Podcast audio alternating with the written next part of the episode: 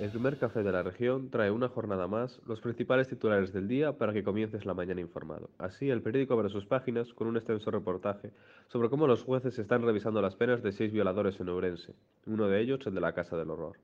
Además, falleció un peatón horas después de ser arrollado por un turismo en Reza.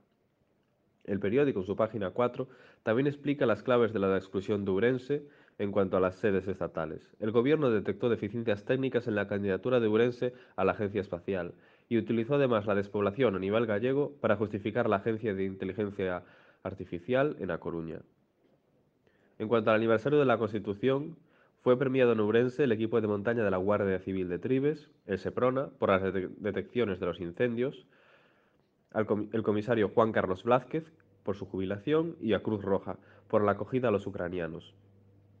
Además, el periódico explica que apenas 3 de cada 100 euros licitados en Galicia en octubre fueron en Ourense.